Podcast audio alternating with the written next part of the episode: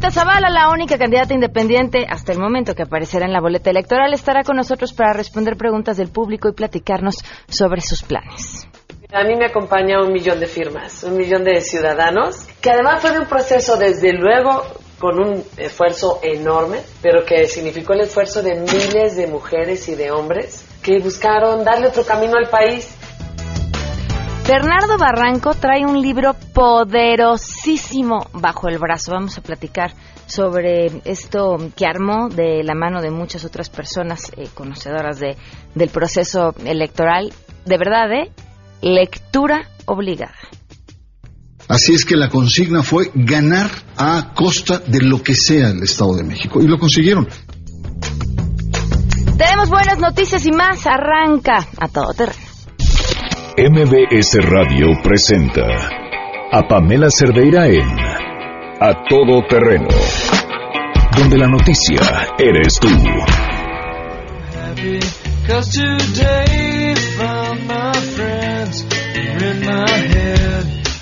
Muy buenas tardes, bienvenidos a Todo Terreno. Gracias por acompañarnos en este día, martes 20 de marzo. Qué bárbaro, ya se va a acabar marzo. Del 2018, soy Pamela Cerdeira. Los invito a que se queden aquí hasta la una de la tarde. Tenemos mucho que compartir, que platicar y, por supuesto, lo más importante, como siempre, es su opinión. El teléfono en cabina, 5166-1025.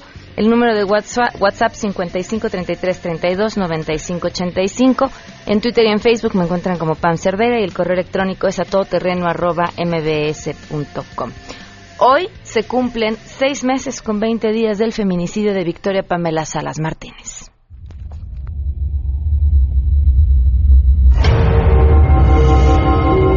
Personas no sabemos a quién o cómo nos lo explican y nosotros caminamos de un lado hacia otro, no viendo a ver quién nos va a dar respuestas, quién nos va a dar respuestas. Victoria, pues nada.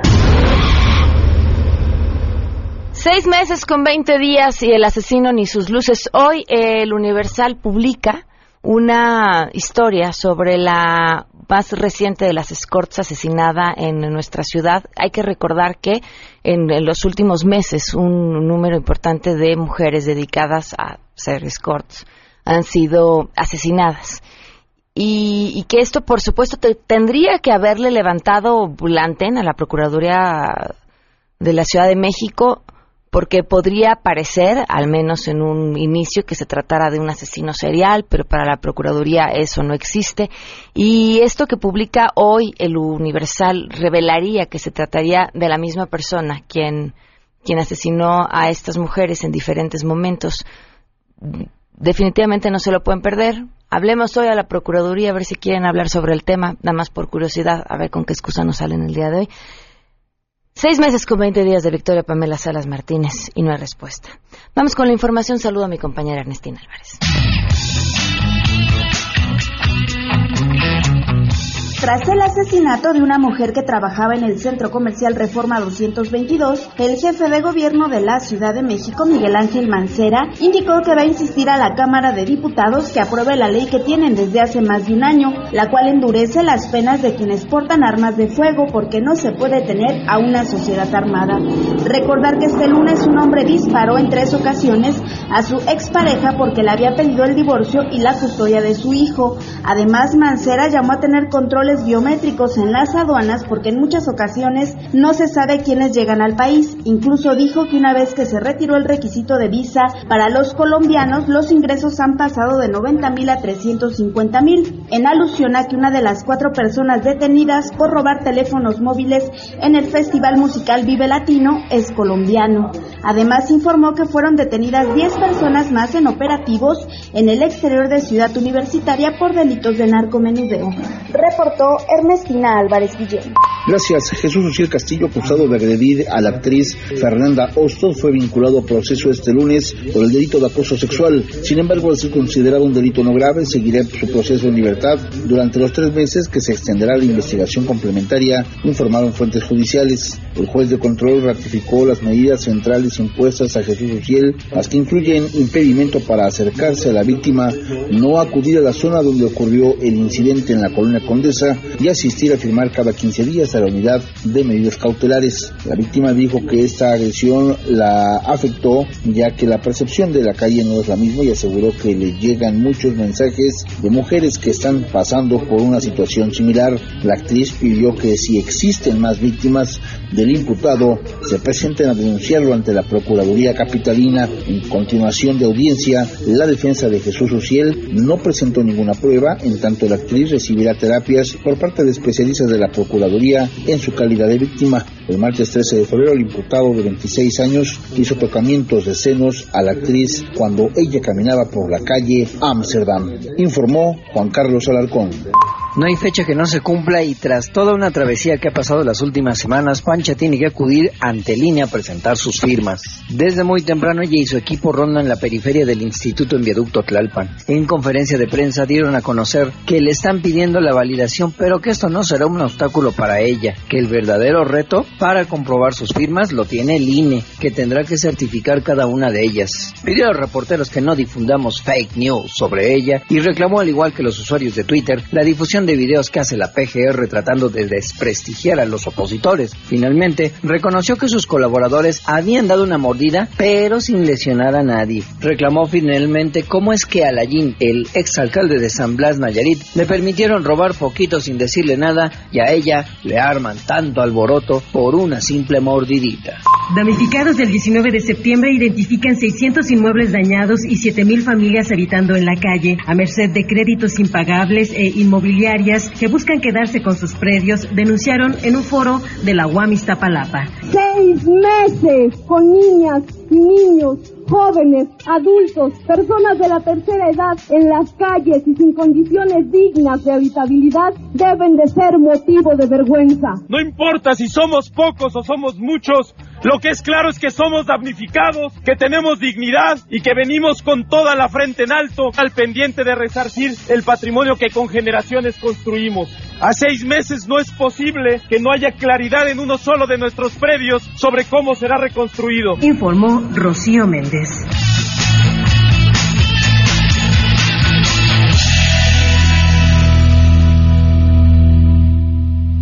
12 con 9, les recuerdo que Pancha, la independiente, es la candidata de este programa, que sí se trata de una broma, pero espera contar con su apoyo. La pueden seguir a través de Twitter, en arroba Pancha 2018 y en Facebook Pancha Presidenta, con todo ese ajetreo que se ha traído el fin de semana desde que detuvieron a sus colaboradores, luego cómo se lograron fugar, la persecución que hicieron de uno de sus colaboradores a través de la vía, en la vía pública. Vaya, vaya historia la de la de Pancha, la independiente. Vamos con las buenas.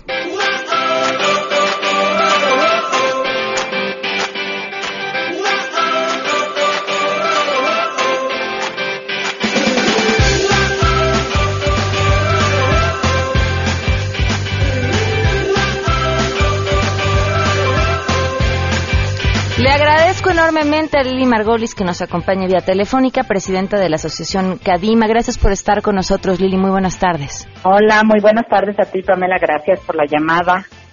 Oye, cuéntanos, ¿qué es lo que están planeando con motivo del Día Mundial del Síndrome de Down? Mira, con motivo del Día Mundial del Síndrome de Down, estamos planeando hacer una campaña en todas las asociaciones que trabajamos a favor de la inclusión de todos estos niños y jóvenes y adultos con discapacidad, en la que todo el mundo se ponga las calcet, los calcetines diferentes, diversos, como le quieras llamar, para que veamos que nuestras diferencias pues nos complementan, nos podemos incluir, nos podemos ayudar y hacer conciencia, porque si ves en el póster, estos calcetas forman como una X y estamos hablando de que lo único que tienen diferente todos estos chicos con el síndrome de Down es el cromosoma X número 21, en donde hay un cromosoma de más. Pero yo te puedo decir que aquí tengo varios chicos lindísimos que, ellos dicen, cuando dan sus testimonios ya adultos, dicen, sí, yo tengo un síndrome, yo tengo el síndrome de Down, dicen, pero lo único que tengo es un cromosoma de más. Dicen, y ese cromosoma de más es el cromosoma del amor. Hmm. Oye, es importantísimo y, y, me encanta además esta campaña que ya la habían hecho anteriormente pidiendo que se usaran calcetines coloridos. En esta ocasión se trata de usar los disparejos. Hemos, hemos quienes lo hacemos sin querer todos los días, este, así, que, así que nos vendrá bien. Pero, ¿qué, qué, qué más es importante que, que se quede en, en, la gente tras, tras este día? No solamente los calcetines, sino solamente entender las diferencias. ¿Qué se necesita? Mira, lo que queremos hacer son campañas de concientización y de sensibilización ante todos los temas que tienen que ver con la discapacidad. Qué bueno que ahorita lo tenemos enfocado ese día, día precisamente con todos los niños jóvenes y adultos con el síndrome de Down, porque como que también les queda mucho más claro de qué estamos hablando. Y cuando tú tienes un niño o un joven con síndrome de Down, es muy fácil ubicarlo que tiene una discapacidad porque se les nota, ¿me entiendes? Físicamente tú ves la discapacidad. Pero el que todo mundo nos unamos y el que todo mundo hable de la temática, pues genera una cultura de aceptación a esta diversidad y lo que queremos es que la gente no tenga miedo, eh, se informe, y de alguna manera conozcan a todos estos niños, jóvenes y adultos y los puedan incluir. Queremos verlos incluidos en las escuelas, estudiando como cualquier otro chico, incluidos en los trabajos. Queremos que realmente tengan presencia y eso lo hicimos el año pasado en la Cámara de Senadores y tuvimos una muy buena aceptación. Este año también, mañana tenemos un evento que vamos a hablar sobre la temática y aparte que vamos a traer puestas las calcetas diferentes, vamos a exponer las fotografías que tenemos del ABC de la discapacidad, en donde a través del abecedario de la A a la Z hablamos de todos los conceptos y de todos los valores que queremos incluir a la sociedad y que nosotros los vivimos día a día aquí en nuestras instalaciones donde trabajamos, que como es la, el amor, es la aceptación, la inclusión, la educación, todos los valores. Y los ves plasmado en todas estas fotografías en donde tenemos todas las discapacidades. El 21 de marzo, claro, estamos trabajando sobre el síndrome de Down, pero el síndrome de Down entra dentro de la discapacidad intelectual y que queremos que todos los chicos sean aceptados y sean valorados y cambiar la visión que tenemos con estas campañas que son tan importantes para nosotros. Perfecto, Lili. Pues ahí está mañana ponernos calcetas distintas y te agradezco mucho el trabajo que hacen todos los días. No, al contrario, muchas gracias a ti por la entrevista y cuando gustes, aquí estamos para lo que se les ofrezca y que vengan a conocer el trabajo que realizamos. Aparte de ponerse las calcetas, bueno, los invitamos a que vengan a conocer el trabajo que realizamos en cada una de nuestras instituciones a favor de todos estos niños, jóvenes y adultos con discapacidad. Muchísimas gracias, Lili. Muy buenas tardes. Gracias, un beso. Cuídate. Bye. Bye. Vamos a una pausa y volvemos. Más adelante, a todo terreno. El infierno electoral es el nombre del libro de Bernardo Barranco. Imperdible y está con nosotros. Si te perdiste el programa A Todo Terreno con Pamela Cerdeira, lo puedes escuchar descargando nuestro podcast en www.noticiasmbs.com. Pamela Cerdeira regresa con más en A Todo Terreno, donde la noticia eres tú. Marca el 5166125. Bernardo Barranco trae un librazazazazazo bajo el brazo. De verdad es poderosísimo lo que en este libro se denuncia, no son cosas menores. Y es un libro en el que coordina, participa él también y además coordina a, diferentes voces que de una u otra forma tuvieron que ver en el eh, proceso electoral pasado, proceso electoral del Estado de México. Bernardo, gracias por acompañarnos. No, ¿Cómo al estás? contrario. Buenas tardes. Buenas tardes. Te preguntaba antes de entrar al aire por qué, por qué este giro, entendiendo tu trayectoria eh, como consejero, pero, pero no era de lo que habías escrito antes. Bueno, mi especialidad está en el tema del factor religioso en la cultura, en la sociedad, pero pues no solo de fe vive el hombre, ¿no? Es decir, yo durante 18 años he sido consejero electoral en diferentes momentos. Eh, me tocó la, sobre todo la, la alternancia en el 2000 con Vicente Fox. Y en ese entonces, junto con otros eh, mexicanos ciudadanos, pensábamos que fortalecer las instancias electorales era favorecer la democracia. Y con esa eh, tesitura, con esa ilusión, es que entré.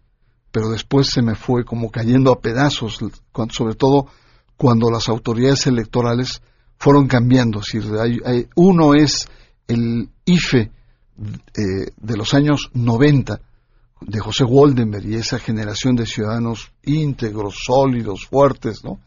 A lo que es hoy el, el INE, ¿no? El INE hoy es una es un consejo prácticamente colonizado, capturado por los partidos políticos eh, y que está, pues eso, está con cuotas de poder y está muy lejano de lo que era un árbitro fuerte. Hoy el INE ya no es un árbitro fuerte, es un árbitro profundamente cuestionado porque ha dejado pasar cosas. Y en el proceso electoral que narra el libro, eh, realmente el, el INE no hizo lo que debía hacer, que es utilizar las facultades que tiene derecho sobre todo para frenar lo que fue la utilización de los programas sociales en la compra y coacción de voto.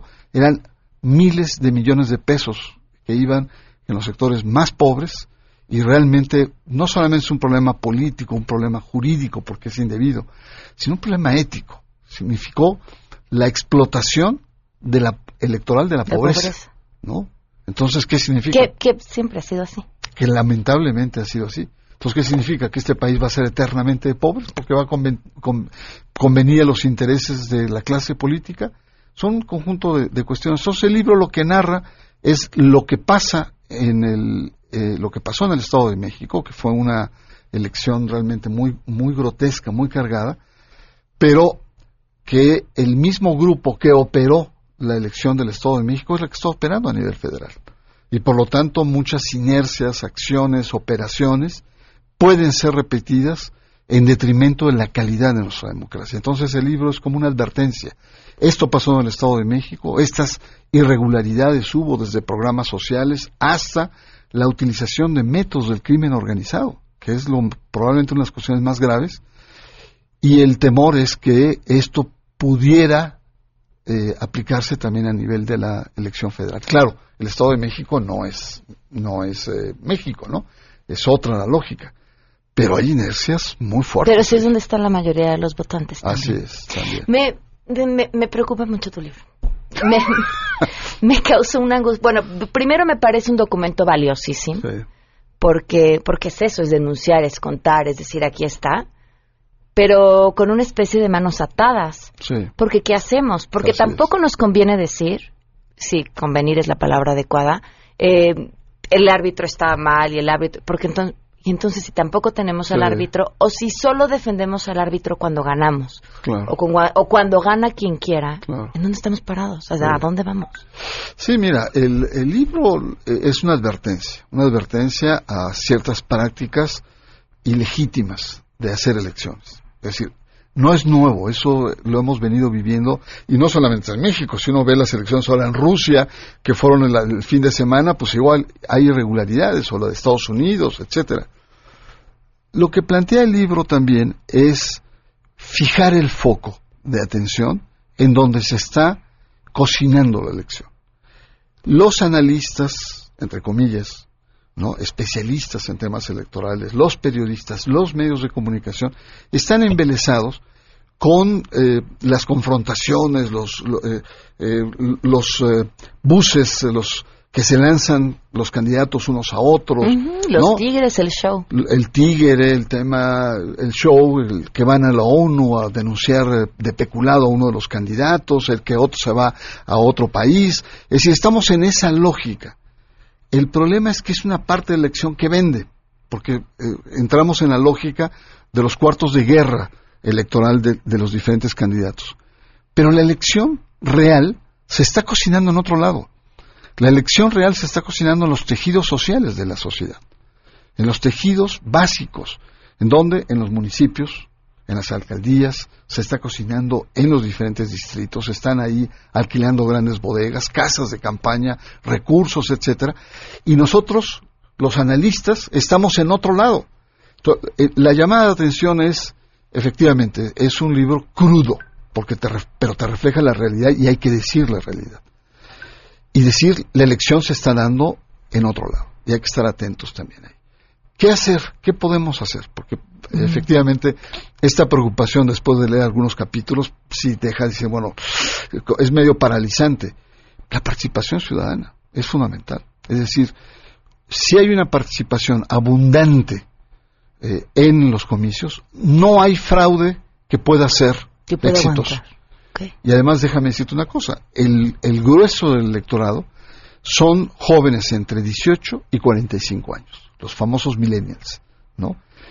Ávidos en las tecnologías, tienen sus propios circuitos, ya no tienen ese contacto ni la manipulación de los grandes medios, sobre todo televisivos, no leen periódicos, sino a través de las redes se van formando opinión. Ese es el grueso, es el, más del 60% del electorado. Pero es el que más odia la clase política, el que más repudia la cultura política eh, del poder, es los que menos votan. Si ese sector lograra votar, entonces no, no habría fraude, no, se, impondría una lógica de los ciudadanos, se impondría realmente una verdadera democracia. ¿Confías entonces a través de el proceso electoral que a través del voto podríamos o sería la mejor opción de, hacernos escuchar? El problema es que no hay otra alternativa. ¿Que vamos a las armas? No. ¿No? Este, vamos a tomar las calles, vamos a no yo creo que el voto... Es el método más pacífico que tenemos a nuestro alcance. Y el más racional claro. El problema es que para que haya democracia necesitamos demócratas. La clase política no es demócrata. Está llena de trampas, de trapacerías. Y si no ve los candidatos independientes, todos hicieron trampa. Este es, este es un problema serio. ¿No? Entonces, ¿Cómo, eh, ¿Cómo, le dices a la ciudadanía que hoy está convocada a ser este, a, trabajar, a ser funcionario de casilla. decirle, vale la pena. Pues es un problema. En medio de un proceso así. Es un problema serio, porque la gente ya no quiere participar. cuesta trabajo. Claro. No, te lo digo como funcionario electoral, como eh, pues hay que convencerlos. Y si no es uno, es otro. Tienes una gama muy amplia para poder entrar.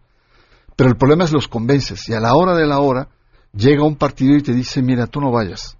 ¿No? Te doy cinco mil pesos, dos mil pesos y entonces se toman los candidatos que están, en, digo, eh, los ciudadanos que están en la fila, ¿no?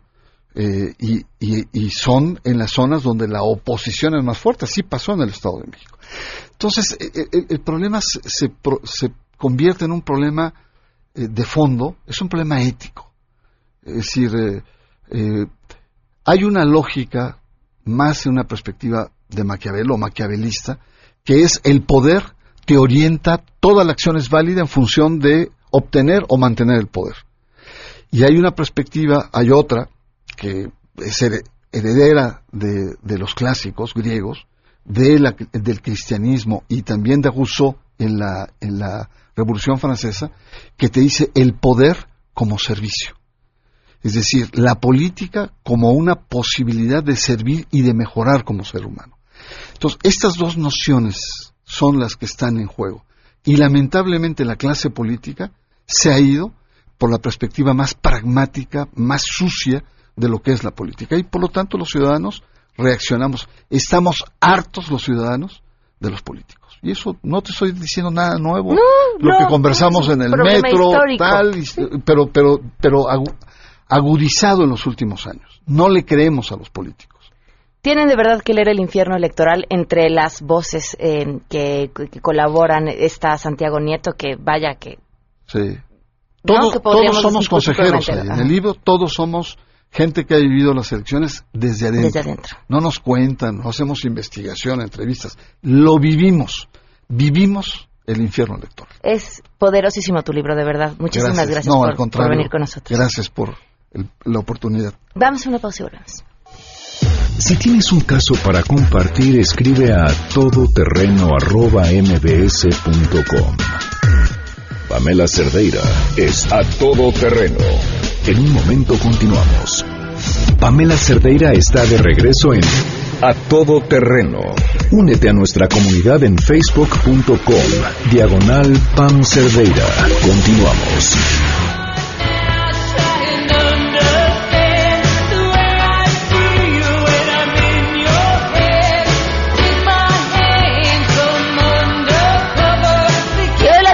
Margarita Zavala, candidata independiente a la presidencia de nuestro país. Bienvenida, Margarita, ¿cómo estás? Bien, muy bien, muy contenta. Muchas gracias, Pamela. Se te ve contenta, muchas gracias por acompañarnos.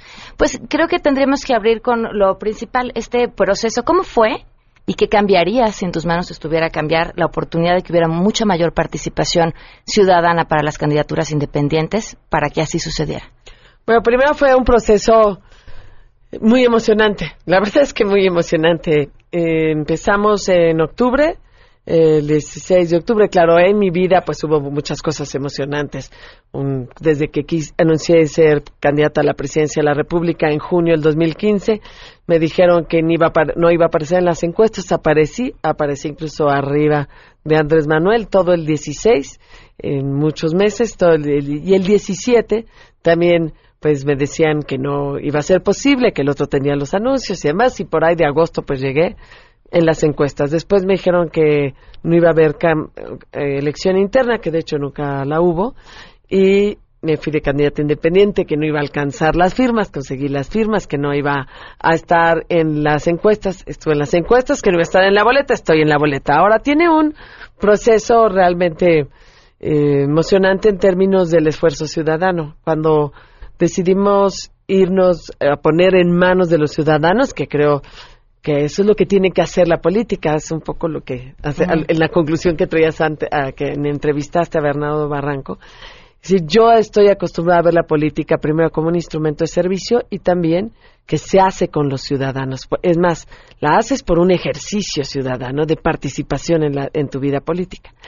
Y empezamos, llevábamos tiempo ya de organización, de organización, de foros, de oficinas en los estados y nos lanzamos a lo de las firmas. Eso significó unir esfuerzos en torno a una sola cosa, conseguir las firmas.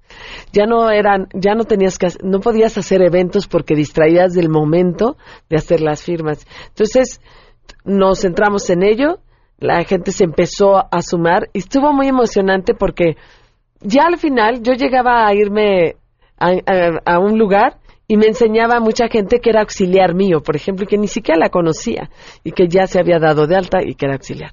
Y así fuimos re- eh, recogiendo firmas y desde luego pues a un ritmo que fue creciendo hasta que hubo un momento que dijimos si tenemos tantas diarias vamos a llegar. Entonces yo llegué tranquila, por supuesto hubo quien en enero me rebasó con una velocidad fuera de serie, pero yo estaba confiando primero en mi equipo, en las estrategias que varios jóvenes hacían en términos de números y de lo que estábamos haciendo, y en las decisiones que estábamos tomando por estados, eh, de, en- aprovechando ciertos liderazgos estatales, iban llenándose la meta. ¿Qué Y así llegamos. ¿Qué pasó con las firmas que no fueron? ¿Les metieron el pie? Bueno, es que cada, cuando tú ponías un auxiliar, vaya, el, la- el INE me pidió que, nos pidió que solo fuera bajo una aplicación, que es la del iPhone, que muchas veces anuncié cómo se hacía, ¿no?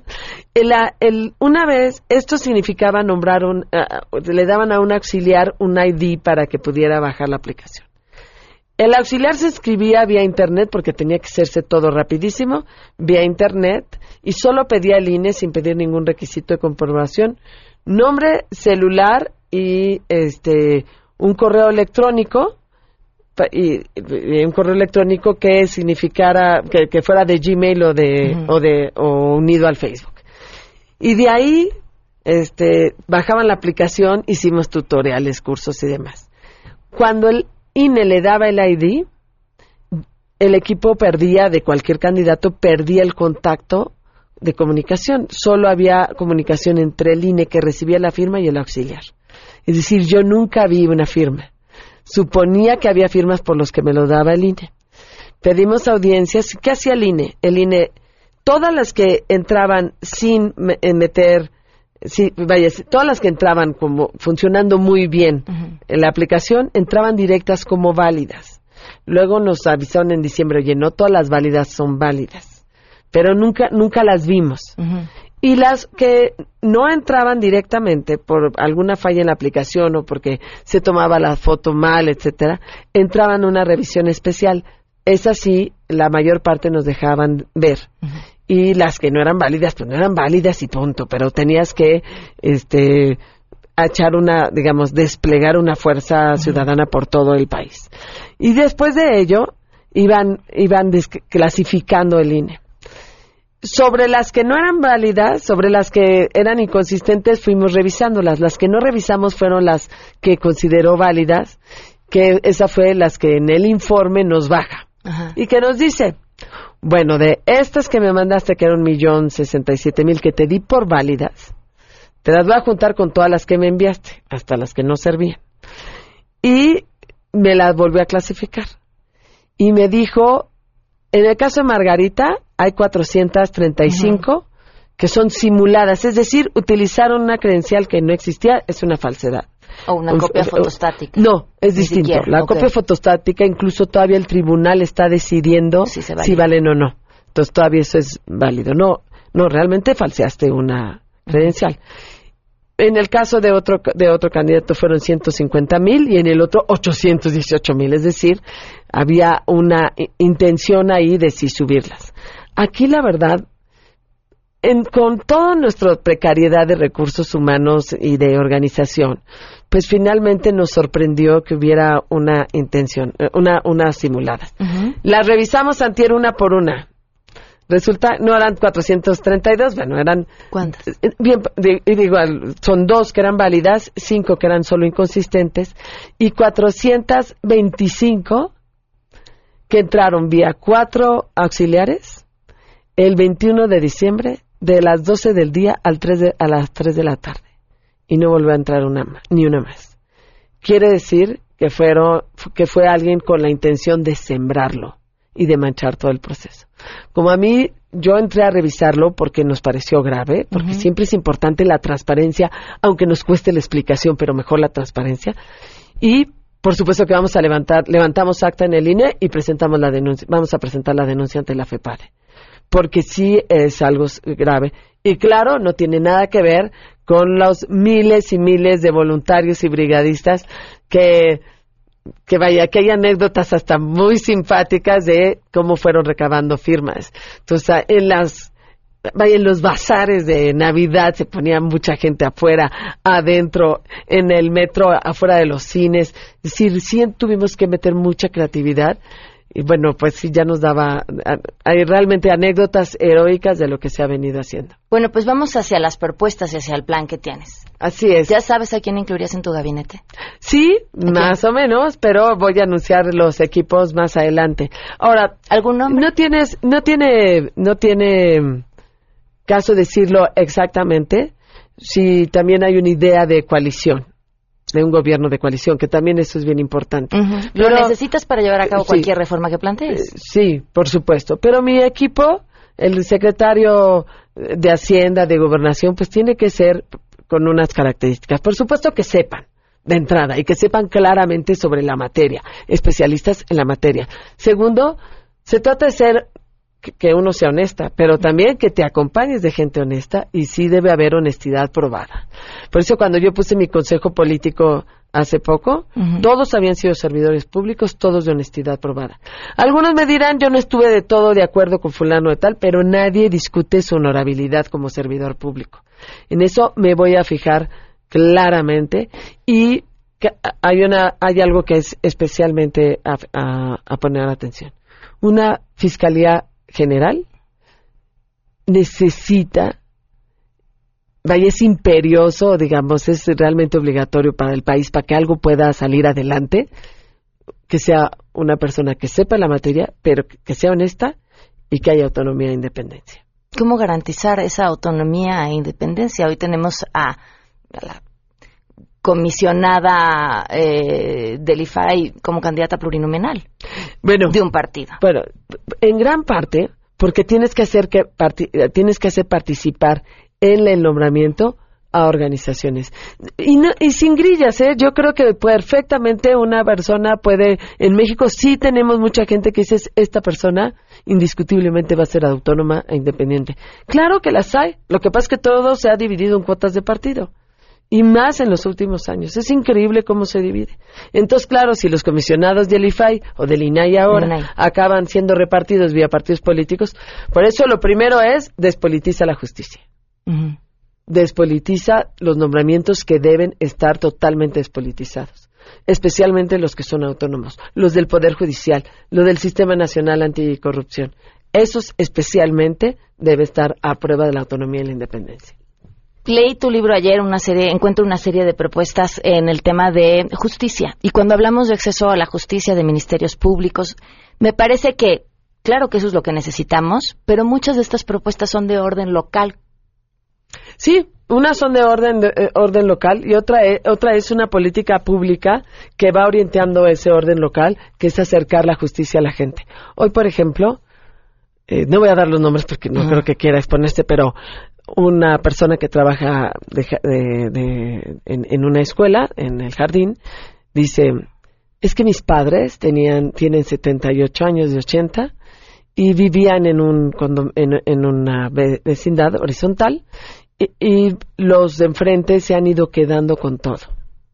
Más allá de si sea cierto o no, este señor, los padres de este señor no tienen, no tienen a quién acudir para dirimir una controversia. Y a lo mejor los vecinos tampoco. Tienes que acercar la justicia a la gente, porque por eso también tenemos mucha violencia. Si, te, si a una persona que me está escuchando le roban cinco mil pesos, para recuperarlo, para denunciar el delito, tiene que pagar un abogado de diez mil pesos, por lo menos no tenemos la justicia cercana a la gente. Ahora, no requieres de todo un aparato enorme de justicia para resolver los casos de vida diaria, pero los tienes que resolver. Entonces tienes que acercar la justicia a la gente. Cada tiene que haber una cultura no solo de legalidad, sino del propio derecho. Yo no sé si el que me está escuchando sepa dónde están los tribunales y sepa si es importante que se presente o no cuando le llegue una notificación. Está lejana la justicia. Y por eso la enorme también, la enorme impunidad, que lo haces a través de fiscalías, pero también de ministros, magistrados, jueces, ministerios públicos. En algunos casos requieres incluso meter controles de confianza sin que se considere eso un atentado a la libertad, es meter control de confianza por las decisiones que tienen y para generar algo fundamental en el país, que es la confianza. Pones en el centro de este cambio también la educación, que me parece que es básico. Pero ¿cómo lograrlo? Una de tus propuestas que tiene que ver con la educación dice que todos los jóvenes entren al bachillerato. Eh, me llama la atención porque es similar a la propuesta de Andrés Manuel Observador, salvo que él dice, yo lo voy a conseguir dándoles becas. ¿Tú cómo? A ver, es que no es solo un asunto de becas, eso es bien importante. Tenemos yo creo que en México, luego, déjame buscarte bien el dato, pero debe, un, debe haber un alto porcentaje de becas en el bachillerato. El problema es la deserción.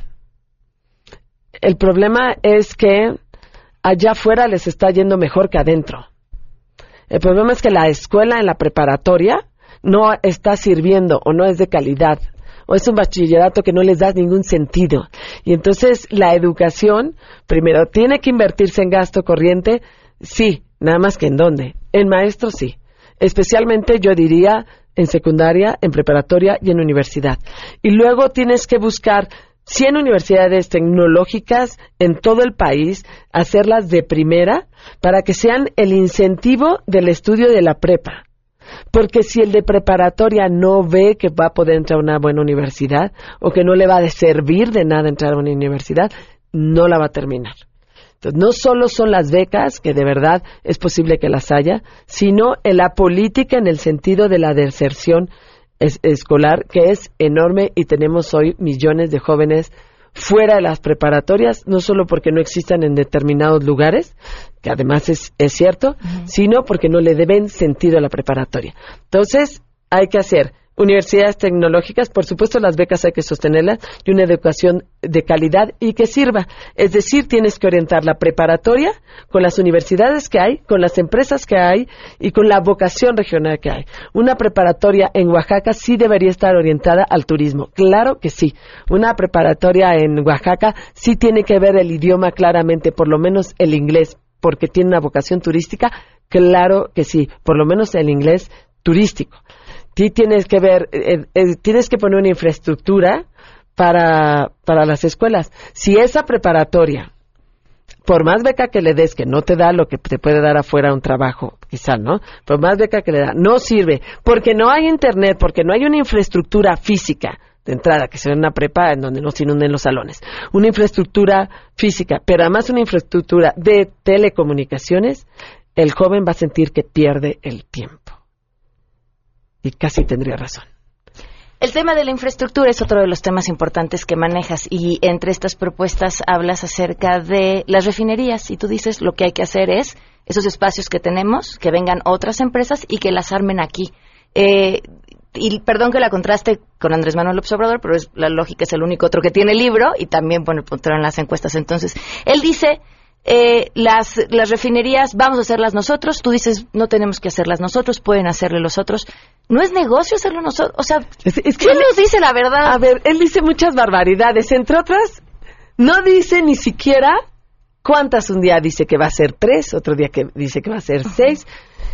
No tiene ningún sentido en términos de gasto público invertirlos hoy por hoy en estos a estas alturas del siglo XXI, que lo invierta el gobierno. Perdón que te interrumpa. Si no tiene sentido invertir para el gobierno, ¿por qué lo tendría para un privado? porque eh, va a generar un negocio y lo harías con el capital privado. Es decir, va a cuidar mucho más su propio negocio, la iniciativa privada, que, que, el sector público. Además, no nos alcanza. Son miles de millones de pesos en una refinería y no le va a dar tiempo, vaya, ni tres, y todo el tiempo incluso que lleva él desde el plan ejecutivo hasta la realización de la refinería. Es que hoy podemos hacer con capital privado la, la refinería que necesitábamos para no depender depender de otra tipo de gasolinas en otro en otra parte del mundo. Pero no la tiene que hacer el gobierno. Se nota que no sabe ni cuánto cuesta. Tenemos preguntas del público. Ya me comí un corte. No me importa. Vamos a escuchar las preguntas del público para que le respondas Queremos conocer tu opinión a todo terreno. ¿Qué te gustaría preguntarle a Margarita Zavala? ¿Cuál será la estrategia para poder trabajar con los otros partidos políticos, con los otros representantes de los partidos políticos, para que la puedan dejar trabajar y desarrollar sus ideas? Margarita, ¿me podrías decir cuál es realmente el papel que estás jugando tú en estas elecciones? ¿Cuál sería la postura de la candidata respecto del salario real de la clase trabajadora en México? ¿Qué quiero decir? Durante los últimos 25 o 30 años, los salarios han ido perdiendo poder adquisitivo. Siempre se nos ha vendido la idea de que poco a poco esta situación se va a revertir. Sin embargo, pues la gente gana menos de lo que ganaban nuestros abuelos por el mismo trabajo y nos alcanza para comprar menos cosas. Eh, Margarita, se me hace una persona muy respetable y creo que sería una buena opción para representar al país. Y yo quisiera preguntarle de todas las propuestas ¿no? que, que surgen y que todos los, los candidatos pues toman como prioritarias, ¿no? Pero creo que esto es muy importante. ¿Cómo piensa ella eh, aumentar gradualmente el salario mínimo? Eh, buenos días. En cuestión de salud, yo trabajo en salud, señora Margarita. Pregunta específica. Eh, vivimos ahorita en esta institución, en especial el ISTE, con partidos que nos han venido gobernando, partidos tanto priistas como panistas, y que hoy en día, hasta la fecha, se ve esta cultura del nepotismo y de los amigos y favorecen a unos cuantos. Gobiernos van, gobiernos vienen. ¿Usted cree que puede erradicar esta cultura? ¿Qué haría usted si llegara presidente? ¿Qué haría usted por la familia? Y no me refiero únicamente a la familia tradicional, sino a todo tipo de familia. Madres solteras, familia del mismo sexo, en fin, toda la familia global. ¿Qué haría usted por todos? Margarita, ¿te sentiste traicionada cuando Germán Martínez se fue a Morena? Margarita, mis respetos a ti como mujer por ser candidata a presidente de la República. Quisiera yo que ganara para que te fajes los pantalones y pongas en su lugar a miles y a miles y a miles de diputados y senadores y gentes que nada más viven de la política. Escuchamos, me dicen que tengo dos minutos. Para mí todas las preguntas son interesantes y desde luego me las llevo más si tienen ustedes los datos. Hay una parte muy importante. Si no tengo partido, como siendo presidente de la República voy a trabajar con el Congreso, que son de distintos partidos. Hay una figura que se llama gobierno de coalición, que están utilizando ya todos los candidatos y ofreciéndolo. Yo soy la que voy a estar más libre para hacer ese gobierno de coalición, porque no traigo compromiso ni con una cúpula de partido, ni con tres, ni con cinco, ni con nadie. En ese sentido tendré yo mucho más fuerza y mayor libertad para hacer un gobierno coalición que se permita que nos permita gobernar. Además, este, por ahí hay una una pregunta, pero también yo ya estoy viendo por ahí cómo puedo hacer mi bancada, así es que seguramente habrá, habrá modo. El salario mínimo, y gracias, lo preguntaron dos veces. Yo propongo subir el salario mínimo hasta por lo menos canasta básica. Claro que lo puedes hacer paulatinamente, pero no podemos partir que el salario mínimo sea lo menos que la canasta básica. Es decir, sí tenemos que sustituir ese poder de negociación, como lo decía el trabajador que lo decía, sustituir el poder de negociación de un trabajador. Es la ley la que te va a decir, a partir de aquí negocias, pero por lo menos esto es lo mínimo. Y es importante darle dignidad al trabajo y al salario mismo. Y yo trabajaría también un concepto que lo tengo en el libro La Hora de México, del salario familiar no solo es la canasta básica, no solo es la parte individual, es para qué, para qué te alcanza. Salud, por supuesto, es un espacio muy importante. La salud, como decían las abuelas, es lo primero. Y estoy buscando acceso universal de la salud. Ahora, es muy largo, me preguntaban del ISTE, creo que todas las instituciones se tienen que sostener, pero requiere de una coordinación y de una y de una sola eh, bolsa. Ahora, es el yo creo en la libertad en, la economía, es decir, en la economía libre mercado, pero también hay que cerrar esas brechas de desigualdad y combatir la pobreza implica también cerrar esas brechas de desigualdad y que el Estado deje trabajar a las empresas, a la iniciativa privada y al mismo tiempo entre a terminar con esas distorsiones que el propio mercado hace y, y comete. Y como decían por ahí, sí, cuando sea presidenta, voy a poner en orden la casa. Nos vamos, Margarita. Quedamos pendiente con otra plática. Feminicidios, vaya, hay, pues, un montón de temas de que platicar. expresión muy clara de feminicidio, ¿no? En Reforma 2. Eh, sí, exactamente. Bueno, pues lo dejaremos pendiente porque viene otro programa, pero te agradezco mucho que nos hayas Al contrario, Pamela, muchas gracias. Gracias por leer mi libro. Pues, gracias, vamos a mesa para todos. MBS Radio presentó a Pamela Cerdeira en A Todo Terreno te esperamos en la siguiente emisión, A Todo Terreno, donde la noticia eres tú. MBS Radio, en entretenimiento, estamos contigo.